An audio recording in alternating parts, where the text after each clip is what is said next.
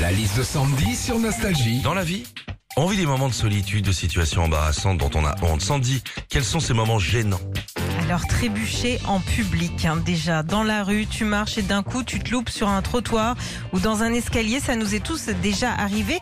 Et première réaction qu'on a tous dans ces moments-là, même si t'as le tibia pété, la cheville foulée, le poignet défoncé, c'est de faire genre tout va bien. Autre moment gênant qu'on a tous déjà vécu quand on voit un SMS à quelqu'un mais que tu te trompes de destinataire. Alors euh, un SMS du style euh, tu peux ramener une baguette s'il te plaît, c'est pas grave si tu te trompes. Euh, par contre Popol a très envie de te voir suivi de l'emoji aubergine. Quand tu te trompes de destinataire c'est très très dur. Et puis dernier moment gênant qu'on a tous déjà vécu, c'est quand on est chez quelqu'un qu'on doit enlever ses chaussures alors qu'on a un trou à la chaussette ou qu'on pue des pieds. Euh, c'est hyper embarrassant, mais pour la personne en face euh, de toi aussi. Moi, il y a un pote de mon fils qui est venu à la maison l'autre jour, il s'est déchaussé. Ses chaussures, c'était des pompes funèbres. Retrouvez Philippe et Sandy, 6h-9h sur Nostalgie.